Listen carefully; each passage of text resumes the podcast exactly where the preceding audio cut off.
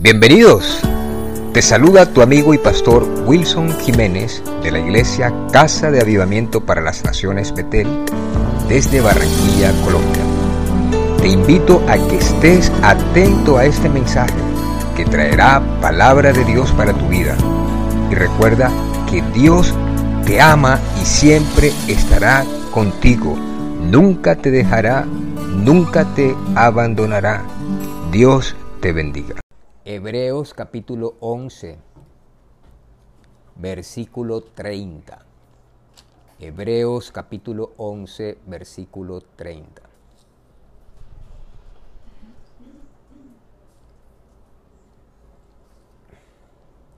Me avisan por favor cuando lo tengan.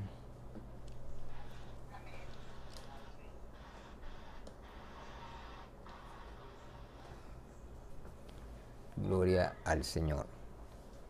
Vamos a leerlo en el nombre del Padre, del Hijo y del Espíritu Santo. Por la fe cayeron los muros de Jericó después de rodearlos siete días. Padre, ponemos, Señor, este tiempo de compartir tu palabra en tus manos Pido que la gracia, que la unción, que el poder de tu Espíritu Santo, Señor, esté sobre mi vida para poder ser, Señor, el instrumento que tú tienes para poder hablarnos, para mostrar lo que tú quieres, Señor, expresarnos de tu corazón a nuestro corazón. Bendice tu palabra, Señor, en cada vida. Tú conoces las necesidades de tus hijos, Señor, y que tu palabra cumpla el propósito que tú quieres en esta mañana.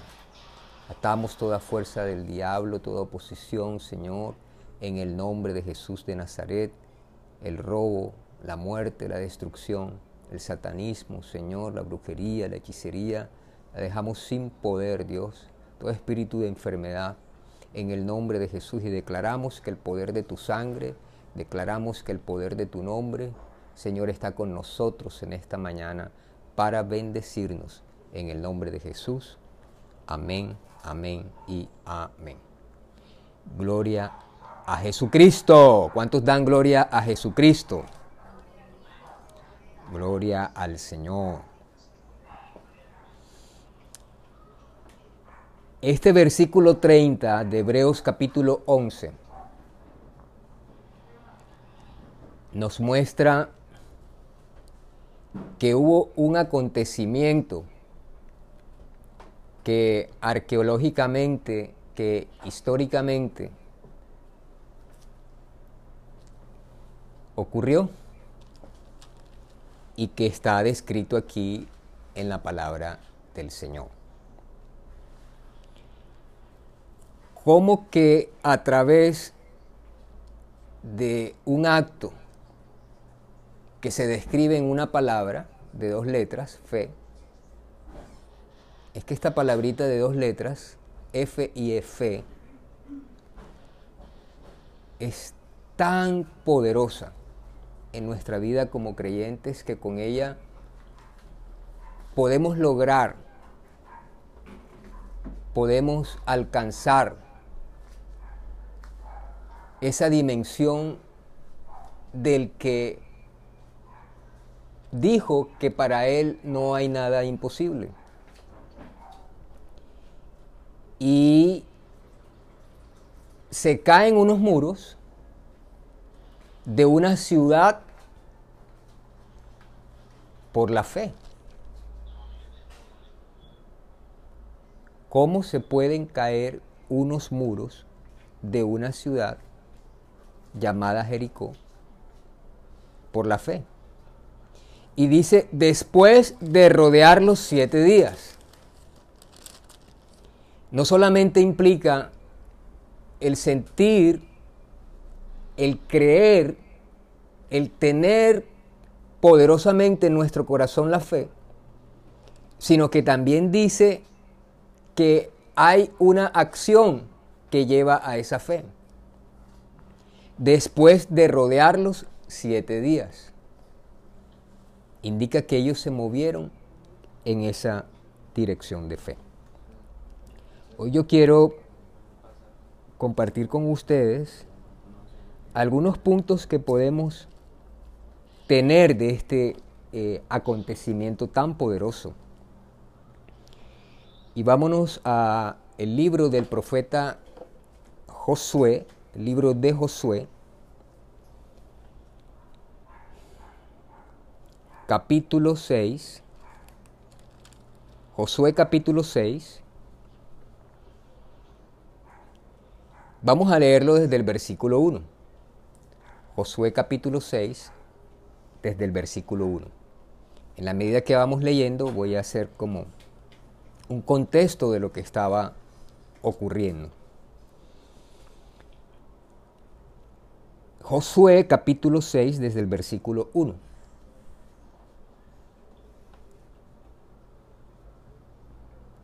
Josué capítulo 6 desde el versículo 1.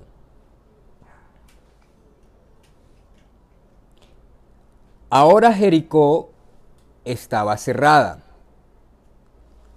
bien cerrada a causa de los hijos de Israel, nadie entraba ni salía.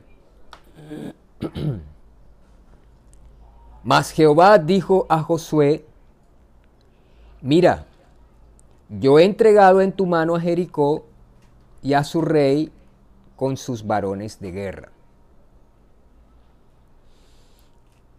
Nos empieza a mostrar estos versículos que esta ciudad de Jericó estaba totalmente cerrada porque los hijos de Israel tenían ya dispuesto conquistarla. Porque el temor en esta ciudad se había apoderado de ellos, porque ellos conocían, habían escuchado, les había llegado noticias que Dios había peleado por ellos y los había sacado de Egipto con mano poderosa. Y que hubo muerte en primogénitos de Faraón, de cada casa de los egipcios, que Dios había mandado plagas, que Dios había abierto el mar rojo y ellos se daban cuenta que ya no estaban en Egipto y que se estaban acercando a esta ciudad de Jericó. Entonces, como es natural, ellos se protegieron de tal manera que la ciudad la mantenían bien, pero bien cerrada. Pero Dios les había dado promesas a su pueblo, a Israel, de que ellos iban a conquistar una tierra grande, no solamente en territorio, sino una tierra de bendición, una tierra que fluía leche y miel, una tierra de abundantes frutos, de frutos inmensos por lo fértil que eran estas tierras, unas tierras preciosas. Lo que Dios nos da siempre es lo mejor no salió de Josué, no salió de Moisés, no salió del pueblo de Dios. Decirle, Señor, nosotros queremos que tú nos des esta tierra, esta tierra tan hermosa, yo nosotros queremos que tú nos las des. No, salió del corazón de Dios. Y Dios le dice, cuando lo sacó de Egipto, que les iba a meter en una tierra que era una tierra de abundante prosperidad, una tierra en donde ellos iban a lograr tener bien, bienestar para ellos, para sus hijos. Entonces ellos empiezan a caminar bajo la dirección de Dios, duran 40 años en el desierto, muere Moisés. Y entonces Dios llama a Josué. Y le dice a Josué, eso está en el capítulo 1, en el versículo 1, Josué capítulo 1, versículo 1 dice, Aconteció después de la muerte de Moisés, siervo de Jehová, que Jehová habló a Josué, hijo de Nun, servidor de Moisés, diciendo, Mi siervo Moisés ha muerto, ahora pues, levántate y pasa este Jordán, tú y todo este pueblo, a la tierra que yo les doy a los hijos de Israel. Dios le está diciendo a Josué que tenía que pasar el Jordán, que tenía que atravesar el río Jordán para poder lograr tener ellos toda la tierra que Dios había escogido para ellos. Es decir, la tierra de bendición la escogió Dios para ellos. Pero muere Moisés antes de atravesar el río Jordán y entonces Dios encarga a Josué, que era servidor de Moisés, para que complete esta misión de Dios, que era darles a tener una tierra de bendición. Y dice la tierra que yo les doy a los hijos de Israel. Y le dice a Josué, yo os he entregado, como lo había dicho a Moisés, todo lugar que pisare la planta de vuestro pie. Entonces, es una, es una promesa, es una orden, pero también es un deseo de Dios darle lo mejor a sus hijos. La Biblia dice que toda buena dádiva y que todo don perfecto procede del Padre de las luces, de nuestro Padre. O sea, Dios nos da siempre lo mejor, lo mejor para nosotros. A pesar que nosotros podamos creer en medio de nuestro raciocinio, en medio de nuestro pensar, que quizás no es lo mejor para nosotros, pero Dios, que conoce todo, el pasado, presente y futuro de nuestras vidas, Él sabe mejor que nosotros lo que nos conviene. Entonces, fíjense ustedes que aquí empieza a verse unos principios que vamos a ver e intentar desarrollar en el día de hoy. Dios le da la promesa, pero le dice, yo he entregado para ustedes todo lugar que pisare la planta de vuestro pie.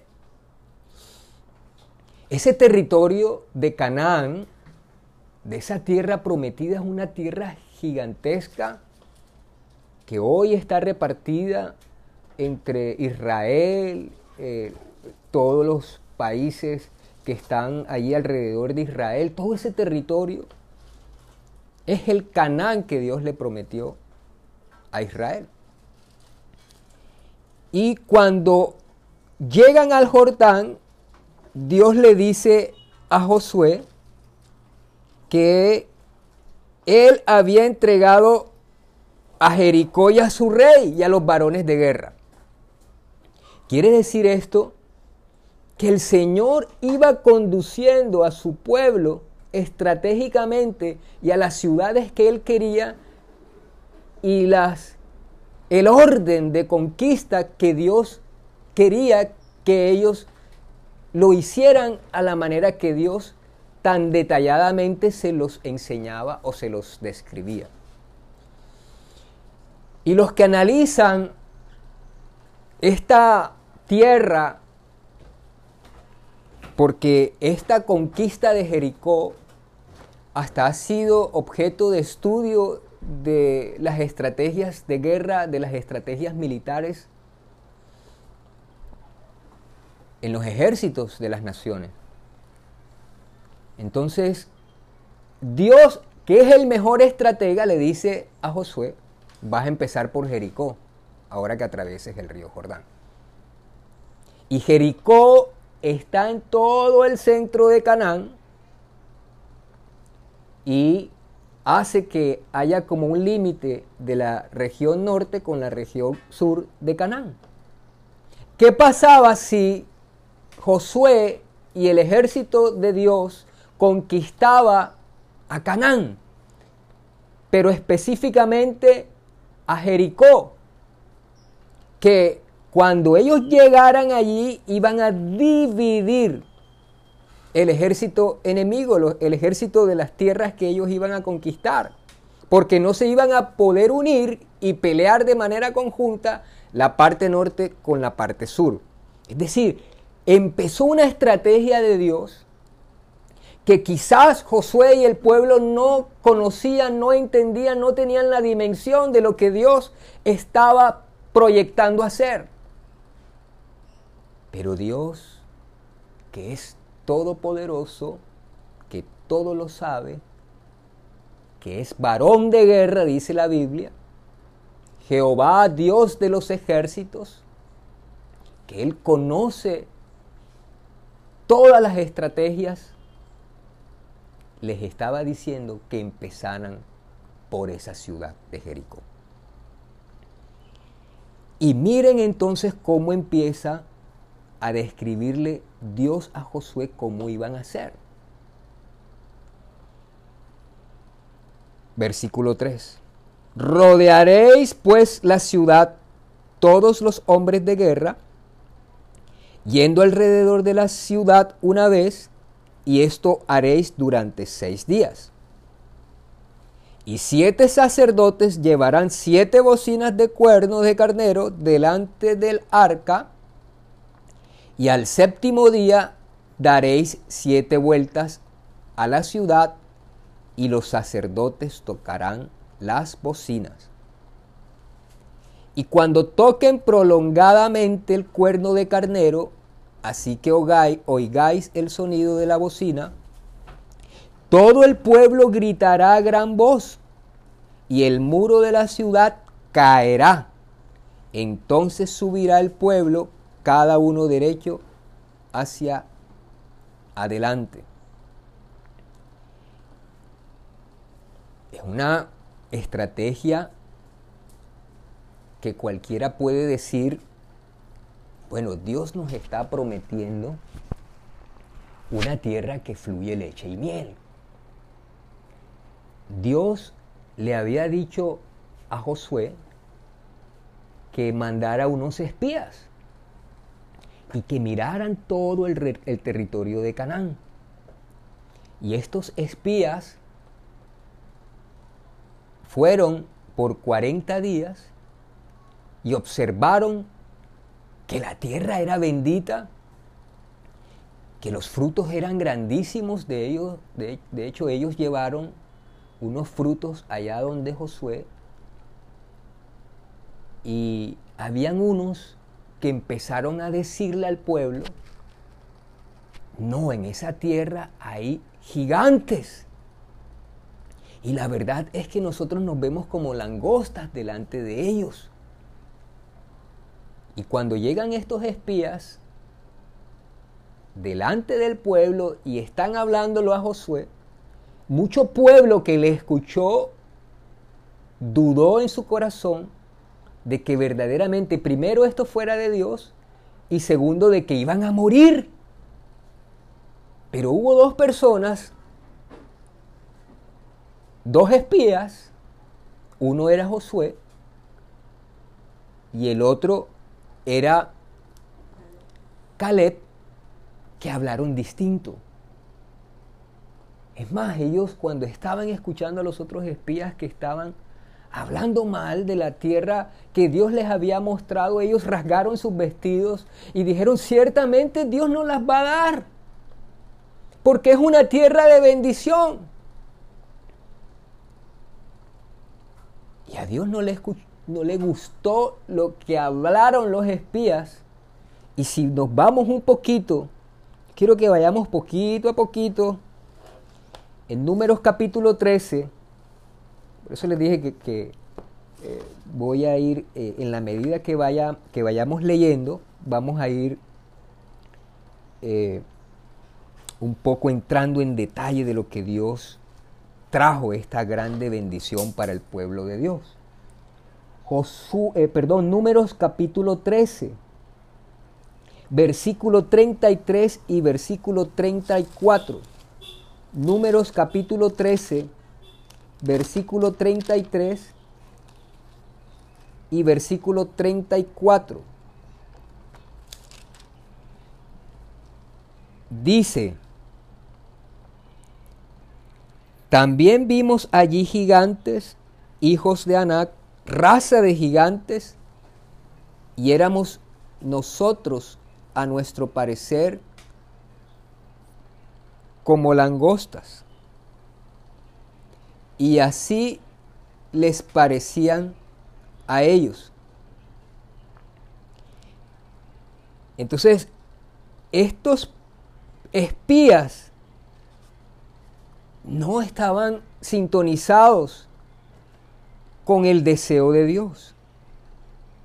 No estaban viendo lo que Dios quería que ellos vieran.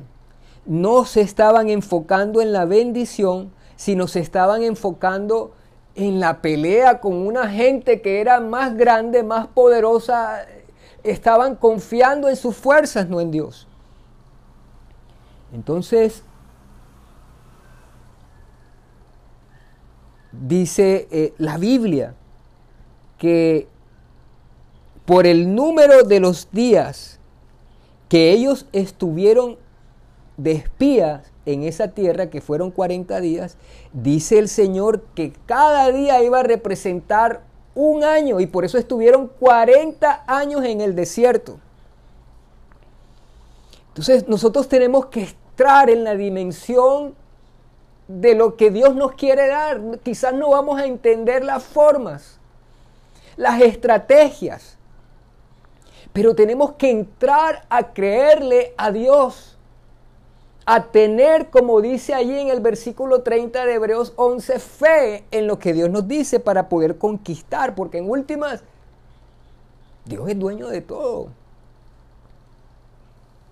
Y Él podía acabar a todos esos gigantes con un terremoto, podía mandarles una plaga, podía... No, pero Dios estaba enseñando a sus hijos que tenían que creerle, que tenían que obedecerle y tenían que caminar en fe. Entonces, no fue cualquier cosa lo que ocurrió allí, de cómo estaban percibiendo la bendición de Dios. Y eso trajo como consecuencia 40 años en el desierto.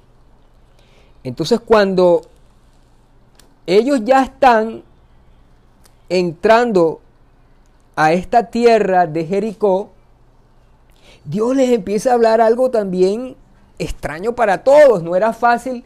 Dios le estaba diciendo a Josué, mira, para conquistar Jericó, que está bien cerrada, que tiene unas murallas súper altas, tú vas a dar una vuelta diariamente alrededor de la ciudad.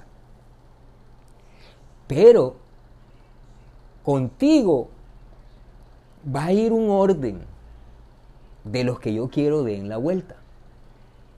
Y ese orden lo vamos a ver detalladamente porque el Señor, cuando da instrucciones, cuando revela lo que Él quiere y empieza a mostrar cómo Él quiere que hagamos, nosotros tenemos que obedecerle a pesar de que no podamos entender, pero tenemos que obedecer. Entonces Dios le dice que primero tenían que ir los hombres de guerra en el frente de, los que iban a, caminar alrededor de, de Jericó, primero tenían que ir los hombres de guerra. Segundo, tenían que ir los sacerdotes. Y estos sacerdotes tenían que cada uno tocar la trompeta sin dejarlo de hacer por el tiempo que estuvieran dando la vuelta. Detrás de los sacerdotes estaba el arca. Es decir, ellos como sacerdotes tenían que llevar el arca, pero estaban los sacerdotes adelante llevando el arca. A la retaguardia o en la parte de atrás del arca del pacto, que significaba la presencia de Dios, estaban otros guerreros y después de los guerreros, el pueblo. Es decir, en el centro de, de los que estaban rodeando a Jericó estaba la presencia de Dios. Primero, hombres de guerra. Segundo, sacerdotes. Tercero, en el centro, el arca de Dios. Cuarto, guerreros. Y quinto, el pueblo. Y a cada uno de ellos Dios les dice lo que tenían que hacer. Y vamos a encontrarlo desde el versículo 6. Llamando pues Josué, hijo de Nun, a los sacerdotes les dijo, Llevad el arca del pacto y siete sacerdotes lleven bocinas de cuerno de carnero delante del arca de Jehová. Los sacerdotes iban a llevar el arca e iban a estar tocando las bocinas, las trompetas.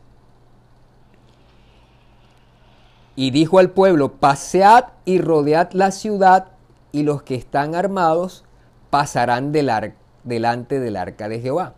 Ahí está diciendo los guerreros que van delante de los sacerdotes. Versículo 8. Así que Josué hubo hablado al pueblo, los siete sacerdotes, llevando las siete bocinas de cuerno de carnero, pasaron delante del arca de Jehová y tocaron las bocinas, y el arca del pacto de Jehová los seguía. Versículo 9. Y los hombres armados iban delante de los sacerdotes que tocaban las bocinas y la retaguardia iba tras el arca mientras las bocinas sonaban continuamente. Ahí está mostrando los guerreros. Iban guerreros delante de los sacerdotes e iban guerreros detrás del arca. Versículo 10. Y Josué mandó al pueblo diciendo, vosotros no gritaréis, ni se oirá vuestra voz, ni saldrá palabra de vuestra boca, hasta el día que yo os diga. Gritad entonces, gritaréis. Fíjense que en esta estrategia Dios le dio una función a cada uno. Y el que Dios le describe con detalle cómo ellos iban a conquistar fue a Josué.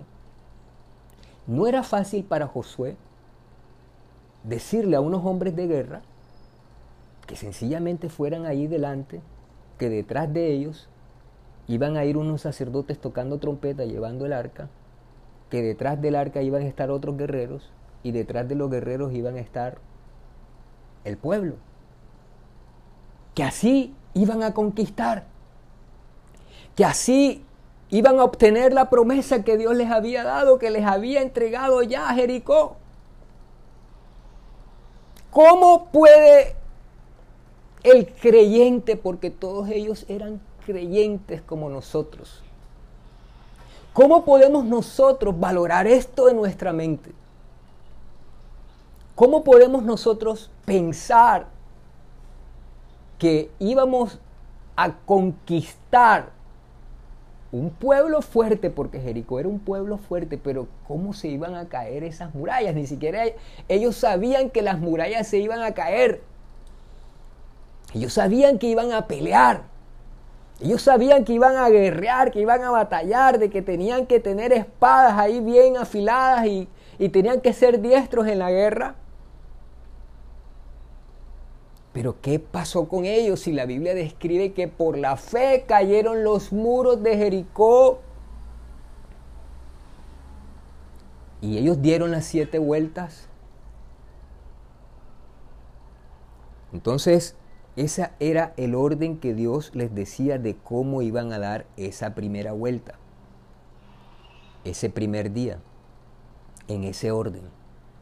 Ellos lo hicieron de manera obediente confiando en que lo que Josué les decía venía de parte de Dios. Y ellos tuvieron una fe ciega, que no era fácil entender, no era fácil comprender. A veces Dios nos pone a hacer cosas que no tienen para nosotros sentido. Nos pone a tomar decisiones que a veces nosotros no entendemos. Dios no nos muestra la totalidad de lo que va a ocurrir con ese acto de fe, de obediencia que nosotros hacemos. Y lo hemos hecho. Y hemos visto el resultado de haber obedecido a Dios, que fue la mejor decisión. Porque a través de ese acto de fe, de ese movernos en fe, de ese actuar conforme Él nos dice, realmente obtenemos las promesas y la bendición que Dios nos ha dicho que nos va a entregar. Pero también aquí hay algo importante. Ellos cada día, el primer día dieron la vuelta en ese orden. Los guerreros, los sacerdotes tocando la trompeta, llevando el arca, atrás los guerreros y el pueblo calladito. El pueblo Dios le dijo, no digan una palabra. Es decir, era una marcha que se escuchaban las trompetas, que ellos caminaban, pero no estaban peleando contra nadie, aparentemente, porque sabes, la lucha es espiritual. La Biblia dice que nuestra guerra no es contra sangre y carne, sino contra principados, contra potestades, contra gobernadores de las tinieblas, contra huestes espirituales de maldad, huestes espiritual, espirituales de maldad en las regiones celestes. Y entonces nosotros pretendemos con nuestro conocimiento intelectual, académico, de experiencia, pretendemos a veces que Dios va a actuar conforme nosotros pensamos para resolver situaciones, para resolver problemas, para obtener las bendiciones, para obtener las promesas. Y resulta que hay un campo, un mundo espiritual que depende de nosotros. Caminar en obediencia para que Dios destruya esas fortalezas y nosotros podamos obtener la conquista que Él quiere que nosotros tengamos. Y fíjense ustedes que ellos estaban caminando. Los que han estudiado este tema er, en erudición bíblica, en, historia, en, todos los que en la arqueología, ellos han descubierto que para la época Jericó tenía una extensión o un perímetro o, su alrededor eh, lo podían recorrer en aproximadamente media hora. Es decir, que media hora los sacerdotes estaban tocando la trompeta, los guerreros estaban allí adelante cuidando también el arca, en medio estaba la presencia de Dios y el pueblo calladito. ¿Por qué Dios mandó a callar el pueblo? ¿Qué quería enseñarles Dios? Y esto fue el primer día. Al segundo día, nuevamente, Josué le dice lo mismo. El pueblo va a estar callado, Alante del pueblo van a estar los guerreros, delante de los guerreros va a estar el arca, alante del, del, arca va a estar los sacerdotes tocando las trompetas y alante de los sacerdotes van a estar los otros guerreros que están allá al frente. Dan la segunda vuelta, mientras que ocurría en el corazón de los que estaban en Jericó. ¿Qué podían pensar viendo esa procesión todos los días? por esos seis días. Hasta que llegó el momento, como era una ciudad que era murallada, y en los muros la gente también podía hablarles y entonces empezaban a decirle cosas malas, a, empezaban a maldecirles, pero no hacían nada, tenían temor. ¿Y ellos qué pensarían? ¿Y esa arca, eso qué es? ¿Y estos sacerdotes que están tocando trompetas, esto qué significa?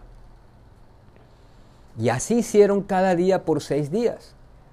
Y Dios les dice, el séptimo día van a dar no una vuelta, sino van a dar siete vueltas y van a hacer lo mismo. Pero lo distinto es que cuando empiecen a sonar las trompetas, la última vuelta, es decir, la séptima vuelta, el pueblo ya no va a estar callado, sino que el pueblo va a gritar. Entonces se unía el sonido de la trompeta y se oía el grito del pueblo de Dios y entonces ¡prum! cayeron las murallas de Jericó. ¿Cómo podían caer una estructura pesada, ancha, grande, muy fuerte, con sencillamente un acto de fe y de obediencia. ¿Qué ocurrió en ese mundo espiritual que trascendió a lo natural y cayeron esos muros? Mira, y tú puedes encontrar diversas teorías de la gente incrédula, de los arqueólogos incluso. Entonces algunos decían de que no fue porque ellos estaban tocando trompetas, que no fue porque ellos estaban allí dando vueltas, sino porque hubo un terremoto. Pero si hubo un terremoto, ¿por qué Raab? Que ahorita vamos a leer un poquito de Raab. ¿Por qué Raab, que protegió a unos espías también, que estaban viendo cómo era la ciudad, que no los entregó a Jericó, Raab vivía en el muro. Y dice que la casa de Raab y su familia, su padre, su madre, sus hermanos,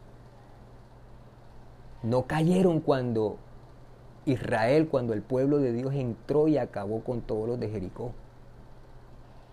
Porque Dios le preservó la vida a Raab.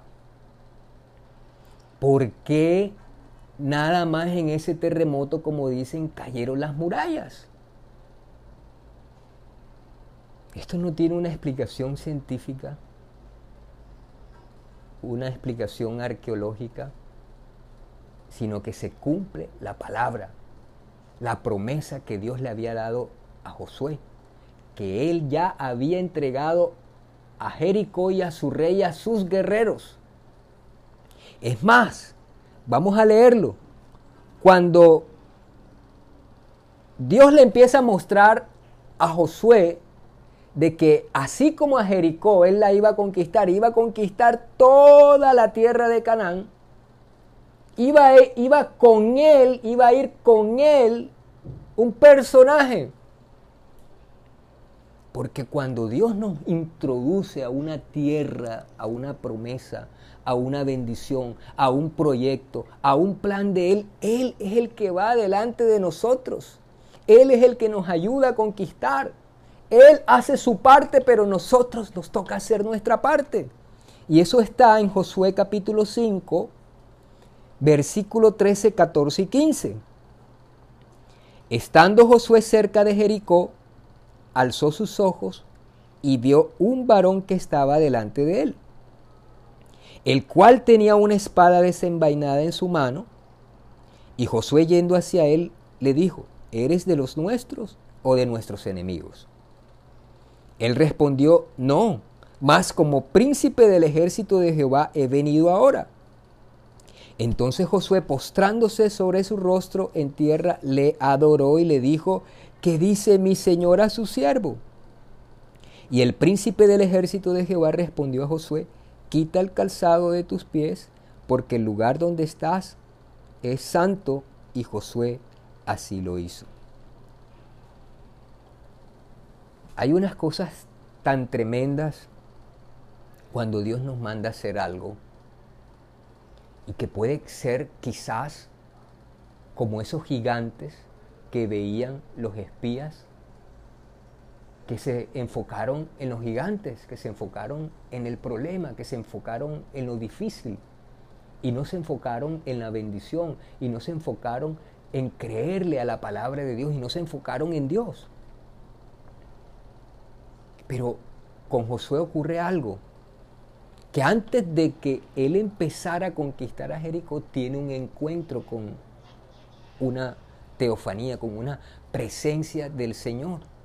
Con el Señor antes de entrar en el vientre de María, antes de venir a la tierra, él se encuentra con el príncipe, con un ángel, con el ángel del Señor. Porque él le adora, a los ángeles no se le adoran, pero este ser, que era el ángel de Jehová, que era el Hijo de Dios, Josué se postra y le adora. Pero este ser divino tenía la espada desenvainada. Quiere decir que delante de Josué iba con él el Dios Todopoderoso, dispuesto a pelear por él, a pelear con él y pelear para él y su pueblo.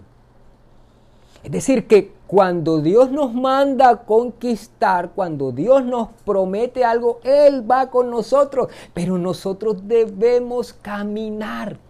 Nosotros debemos movernos en fe, nosotros debemos accionar nuestra fe, creyendo la palabra, creyendo la promesa, creyendo lo que Dios me ha dicho y te ha dicho. A pesar que lo que Dios nos esté mostrando sea para nosotros muy grande a pesar de lo que Dios nos esté diciendo, sea realmente imposible para nosotros. Pero Dios es especialista en lo imposible, porque para Dios todo es posible. Yo sé de hermanos que antes de entrar a un trabajo, entregaron a un empleo, entregaron su hoja de vida y han dado sus vueltas no sé si fueron siete vueltas y cinco vueltas, conforme Dios les iba guiando, pero pisando el territorio, pisando el territorio. Lo importante de caminar, lo importante de pisar, porque el Señor le dijo, todo lo que pise la planta de vuestro pie será para ustedes. ¿Eso qué indica? Que Dios se agrada cuando nosotros empezamos a caminar en pro, en función de lo que Él nos dice en fe. Sí, yo voy a conseguir el trabajo, el empleo, yo quiero hacer esto, yo quiero hacer, pero no nos movemos en fe. No nos accionamos, no nos no caminamos. Ellos pudieron haberse quedado con la promesa de que Dios iba a entregar a Jericó. No, pero Dios les estaba diciendo que caminaran, que rodearan. Y sabe, los milagros en la Biblia ocurren primero con la promesa, con la voluntad de Dios, porque la voluntad de Dios es nuestra sanidad, la voluntad de Dios es nuestra prosperidad, la bendición de Dios es nuestra sanidad, la bendición de Dios es que estemos con paz, que estemos con salud, que estemos con bien. Esas son las promesas de Dios, porque toda buena dádiva, todo, todo lo bueno viene de Dios. Porque los pensamientos que Él tiene acerca de nosotros son pensamientos de bien, de paz, de prosperidad, para darnos el fin que esperamos. Pero también Dios demanda una acción. Hubo un cojo en la Biblia que los apóstoles oraron por él, le dieron la palabra, pero él recibió la sanidad cuando se levantó, cuando tomó su lecho y andó, y anduvo. Entonces, la fe no queda en meras palabras.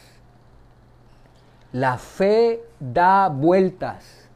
La fe camina por el que recibe esa promesa. La fe se mueve en el que recibe la promesa y acciona. Fíjense ustedes, todo lo que pise la planta de vuestro pie.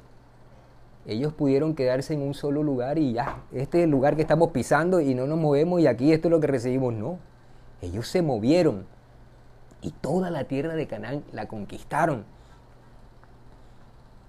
Los sacerdotes cuando llevaban el arca cuando cruzaron el Jordán, dice que ellos pisaron la orilla del Jordán y el Jordán se abrió y el pueblo atravesó el Jordán para llegar aquí a Jericó. Pero los sacerdotes llevaban el arca y cuando pisaron el agua, el agua se abrió. Entonces podemos ver aquí unos detalles, como unos principios de conquista como unos principios para nosotros lograr eso que Dios nos quiere dar, para nosotros tener esa tierra que fluye leche y miel, para nosotros tener la bendición de la salvación de nuestra casa, de nuestra familia, de tener el empleo que deseamos, de tener la, salud que anhelamos, de que, de que las cosas del enemigo caigan. Dice la palabra del Señor. He aquí os doy potestad de hollar serpientes y escorpiones y sobre toda fuerza del enemigo y nada os dañará. Lucas 10, 19. He aquí te doy poder de pisar, de pisar todo lo que pise la planta de vuestro pie. Jericó era una tierra llena de demonios, de idolatría, de pecados gravísimos. El amorreo, el cananeo, hacían cosas terribles en cuanto a lo moral. Practicaban las cosas más terribles en lo sexual. No tenían a Dios por ningún lado. Estaban atestados de espíritus inmundos. Y allí no solamente se movían huestes espirituales de maldad. Oye, es que es tremendo. Dios dice huestes espirituales de maldad. Las huestes son catalogadas por miles y miles de seres del infierno, miles y miles de seres del diablo. Y producen lo malo. Pero también habla de gobernadores de las tinieblas, poderes, fuerzas espirituales malignas de poder. Pero también habla de principados, una jerarquía de mayor poder en el reino de Satanás. Sin embargo, el Señor nos dice, he aquí os doy poder de pisar serpientes y escorpiones, de pisar serpientes y escorpiones, y sobre toda fuerza del enemigo, y nada os dañará. Jericó era el enemigo del pueblo de Dios. Allí lo que se estaban cayendo eran fortalezas del enemigo. Esos principados, esas potestades, esas huestes espirituales de maldad, cuando el pueblo de Dios caminaba y pisaba, hollando serpientes, pisando, esos demonios iban abandonando ese territorio. Y el Espíritu de Dios que iba en medio de ellos porque ellos iban con el arca, iba desplazando, iba liberando ese, ese territorio para ser poseído, para ser tomado por los hijos de Dios. Entonces vamos a ver, analizar allí algunos detalles que permitieron conquistar y que nos van a servir a nosotros y que nos sirven a nosotros como enseñanza para nosotros también conquistar lo prometido por el Señor. Primero, ellos recibieron la palabra de Dios. Ellos recibieron la promesa de Dios, que toda esa tierra de Canaán iba a ser para ellos. Que esa tierra de Jericó era para ellos. La palabra de Dios, la promesa de Dios, la visión de Dios, el proyecto de Dios, para ti, para tu casa, para tus hijos. Segundo,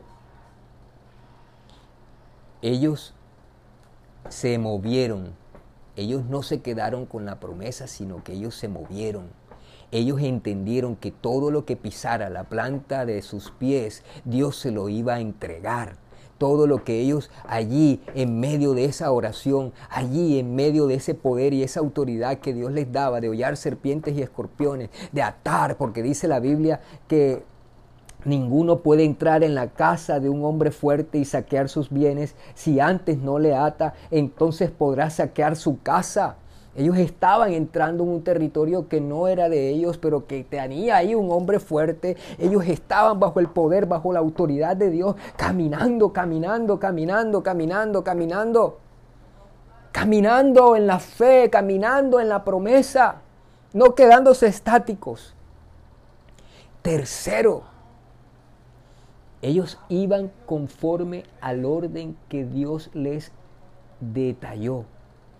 Primero van los guerreros, segundo van los sacerdotes tocando trompeta, el arca en el centro, atrás los guerreros y por último el pueblo. El pueblo debe ir callado. O sea, obediencia a ciegas, otro principio.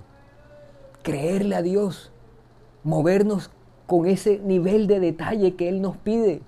Y hay cosas que Dios te va a dar en secreto, que te va a revelar en secreto allí en medio de tu oración. Y Dios te va a dar específicamente lo que vas a hablar. Y Dios te va a mostrar el momento en que debes tocar la puerta. Y Dios te va a mostrar cómo debes de hablar, las palabras exactas que decir. Y así lo tienes que hacer. Cuarto, y lo más importante, todos estos pasos anteriores son reales, son importantes, pero lo más importante es que ellos llevaban el arca de Dios en medio de ellos. Ellos tenían, con los sacerdotes sosteniendo el arca, la garantía mayor que podemos tener que la presencia de Dios, que la presencia del Espíritu Santo nos acompañe. No podemos ir a conquistar si no tenemos la certeza que tenemos la compañía, la ayuda, el amor, la comunión del Espíritu Santo. Por eso tenemos que caminar nosotros en santidad. Porque dice la Biblia, sin santidad nadie verá al Señor. Y dice la Biblia que nosotros somos templo del Espíritu Santo. No podemos utilizar nuestro cuerpo para la fornicación, no podemos utilizar nuestro cuerpo para el adulterio, no podemos utilizar nuestro cuerpo para hacer cosas que a Dios no agradan, porque el Espíritu Santo se aparta. Tenemos que tener la garantía de que cuando vayamos a conquistar, tengamos nosotros ahí la llenura, la guía, la dirección, el amor, la comunión del Espíritu Santo. Y pienso que podríamos hablar de un quinto. Es de creerle a Dios. Creerle a Dios. Creerle a Dios.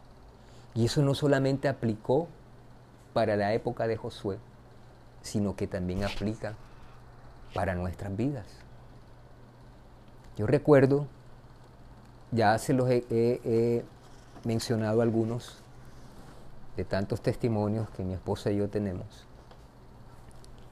Pero yo recuerdo que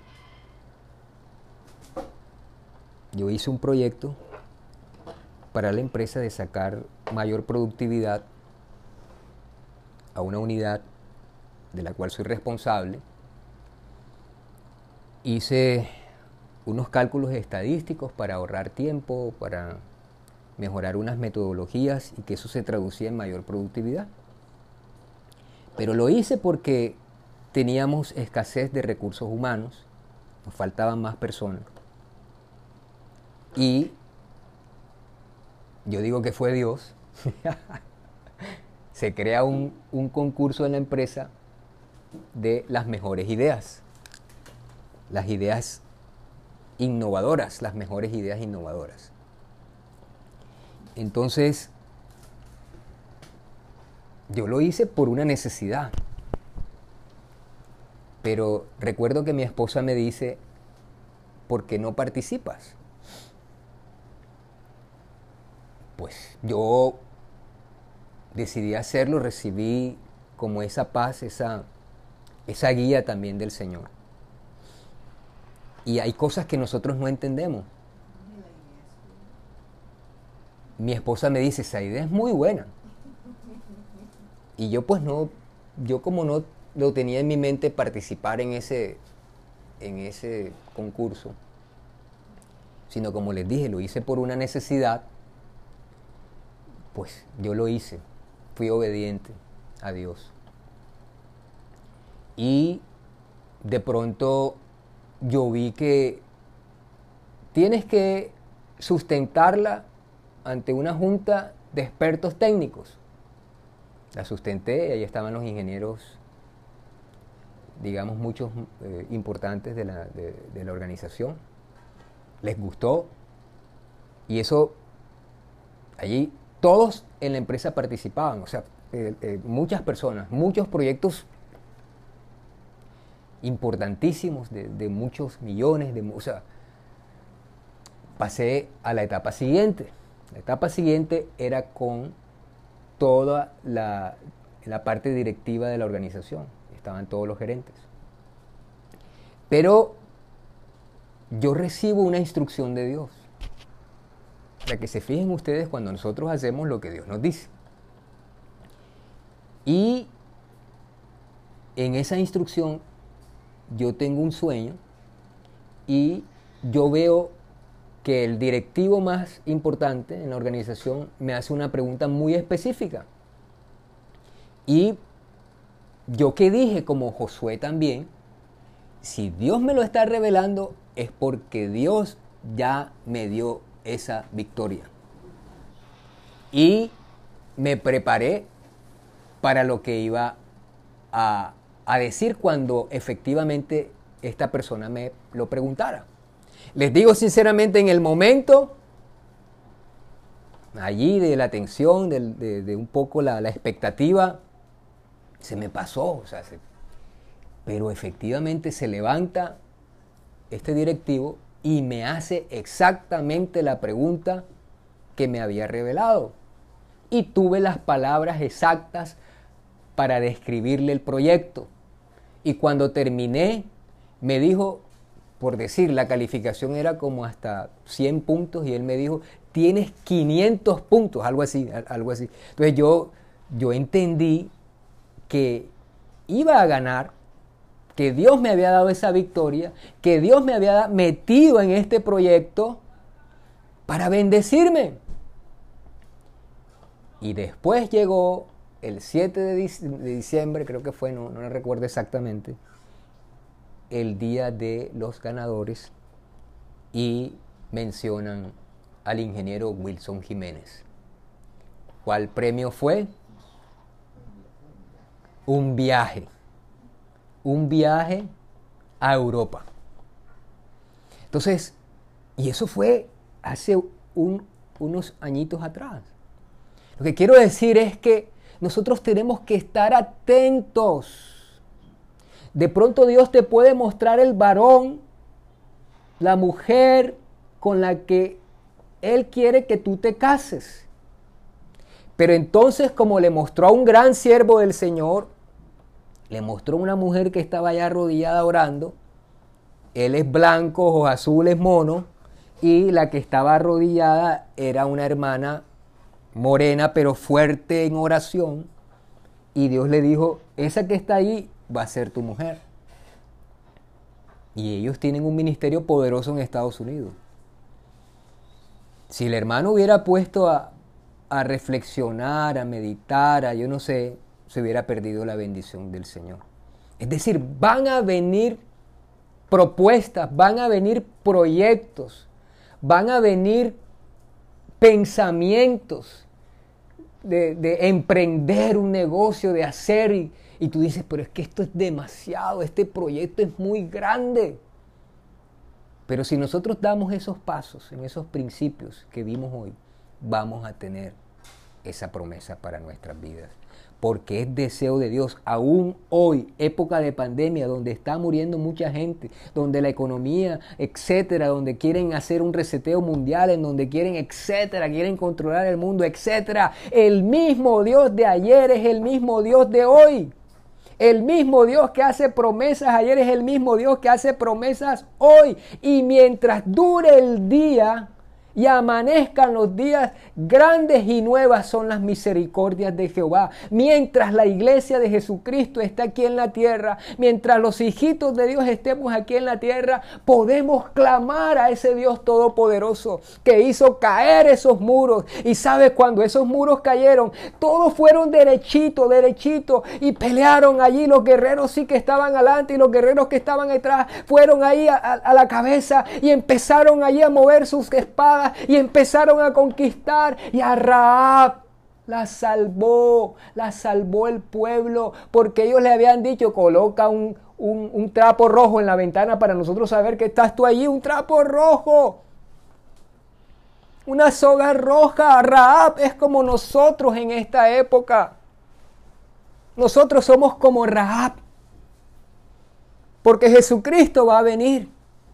Va a venir el juicio sobre las naciones, pero dice la palabra que Dios nos guardará de la hora de prueba que viene para el mundo entero. Y así como salvó a Raab y esperó a que todos sus familias se salvaran, así Dios tiene salvación para nosotros, porque dice la Biblia, se salvó tú y tu casa será salva. Pero mientras eso ocurre, Tú y yo hoy podemos conquistar, tú y yo podemos lograr, tú y yo podemos tener ese deseo de Dios, esa promesa de Dios. ¿Cuántos dan gloria al Señor? ¿Cuántos dan gloria a Dios?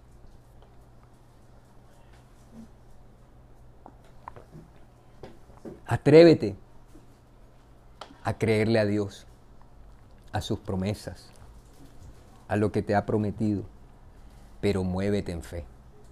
Movámonos en fe. Vamos a abrir la Biblia. Este mensaje ha tocado tu corazón. Es necesario que hagas esta oración conmigo.